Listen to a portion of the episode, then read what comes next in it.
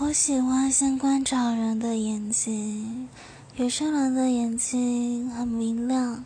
一看就觉得不是会做坏事的人；有些人的眼睛很浑浊，我也说不上来什么是浑浊，但就觉得他好像不是好人。有时候呢，会在老人家上看到一双充满人情世故的眼睛，会好奇他见过什么风、什么雨、什么样的沧桑、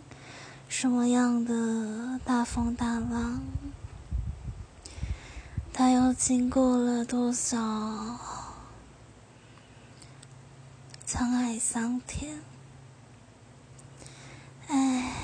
终究会经过的。